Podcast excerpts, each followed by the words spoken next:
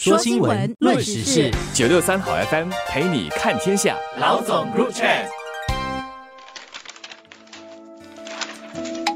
各位听众朋友们好，我是联合早报的永红，我是李慧玲。永红现在人在北京吧？啊，是我在北京，不过我没有这个真正的采访资质，我只是人在北京而已。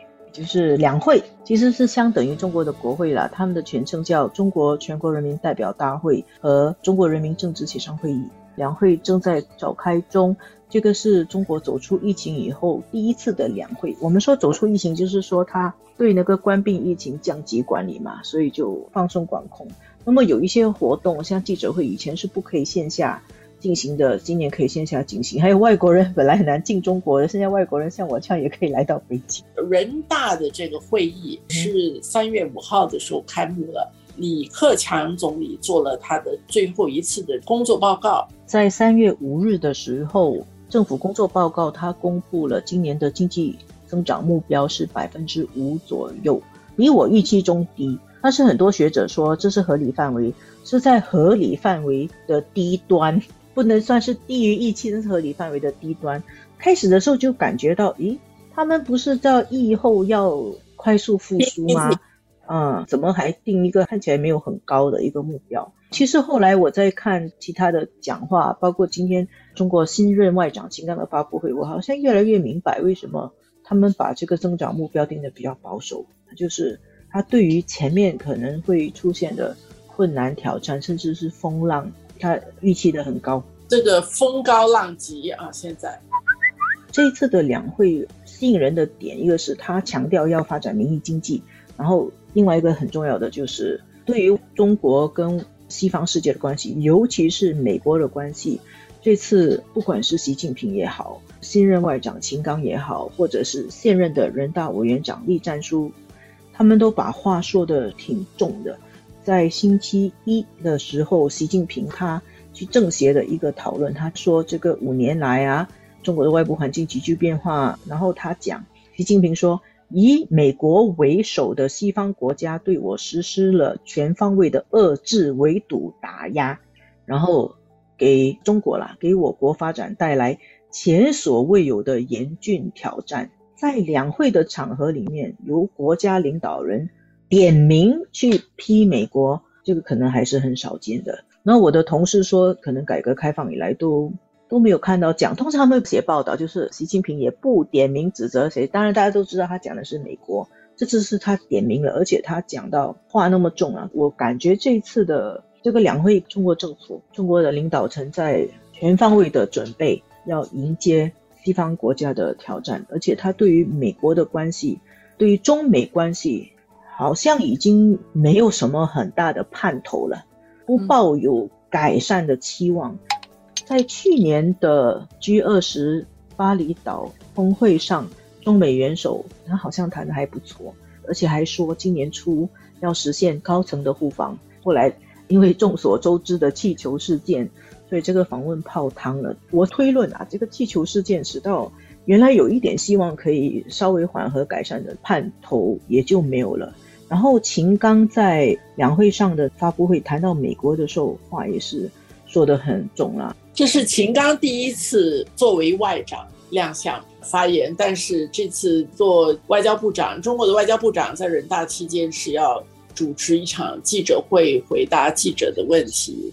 他今天在回答提问的时候，而且是在回答美国的记者的提问的时候吧，特别提了气球的这个事情。呃，美国广播公司，嗯，对，因为美国一直都是说要给中美关系加装护栏，但是今天秦刚的话说的蛮重的，美方呢所谓要给中美关系加装护栏不冲突，实际上呢就是要中国打不还手，骂不还口，这办不到。如果美方不踩刹车，继续的沿着。错误道路狂飙下去，再多的护栏也挡不住脱轨翻车，必然陷入冲突对抗。所以这次两会的整个基调啊，对美国的态度是很硬啊。虽然他们说的内容大家都知道这些背景，可是各个部门都这样讲，而且话撂的那么重，点名彼此，就感觉到中国确实做好了一些准备，要更坚决的走他自己的路了。那我作为一个外国人来看，然后呃，我们是希望世界和平的嘛，就感觉到这个势头不是太正面。当然，我这样说的时候，我觉得中国会有这样的姿态，也不是没有原因啊。包括我们在录音的时候，台湾那边有消息说。台湾的领导人蔡英文要去访问美国，但是现在他要怎么样去访问美国？而且那个姿态多高，这个东西肯定要跟麦卡锡见面。对这些东西有可能会刺激大陆的。那么越来越明显的看到，就是美国把台湾做成一个牌，然后用这个棋子来去遏制中国大陆的发展。我还有一个问题了，就是因为这个是两会，它的主要的对象应该说是中国人民。对。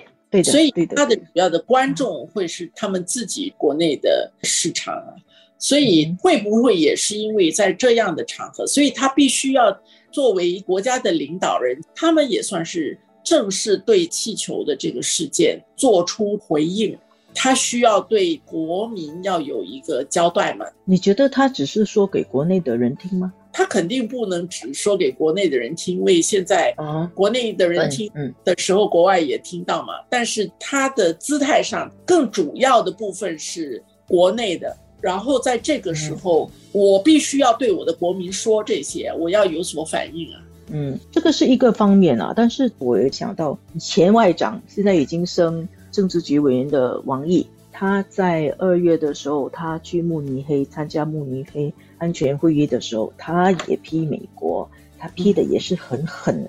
他那时候是说，中国古人有言：“君子爱财，取之有道；小人才会巧取豪夺。”他说，今天的美国私下一切伪装，连巧取都不削做了，只剩下明火执仗的豪夺。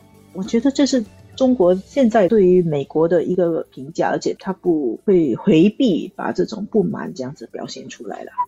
对于中国国内也是经济是一个关注点。今天也宣布国务院的机构改革方案，它并不是直接去谈经济如何如何，但是它的改革方案里面大部分其实是跟中国的金融机构是相关的。它的改变还有另外一个，其实也跟外部环境是很有关系的，就是它的科技部门的改革，准备 强化自己的内功。来跟美国抗衡，或者说跟美国竞争啊。从我们外面的人看起来，我觉得你看到的就是原来世界现在由美国主导的那套，它既定的那套在发生。现在中国真的是从内部他自己的体制，他在准备另一个系统比较完善的要出现，但是这个不可能只是他自己内部，他在改善他自己内部。而最终我们看到的会是一个中国体制、中国系统的出现，世界的这两种不同的体制会出现，这个我觉得可能接下来会越来越明显。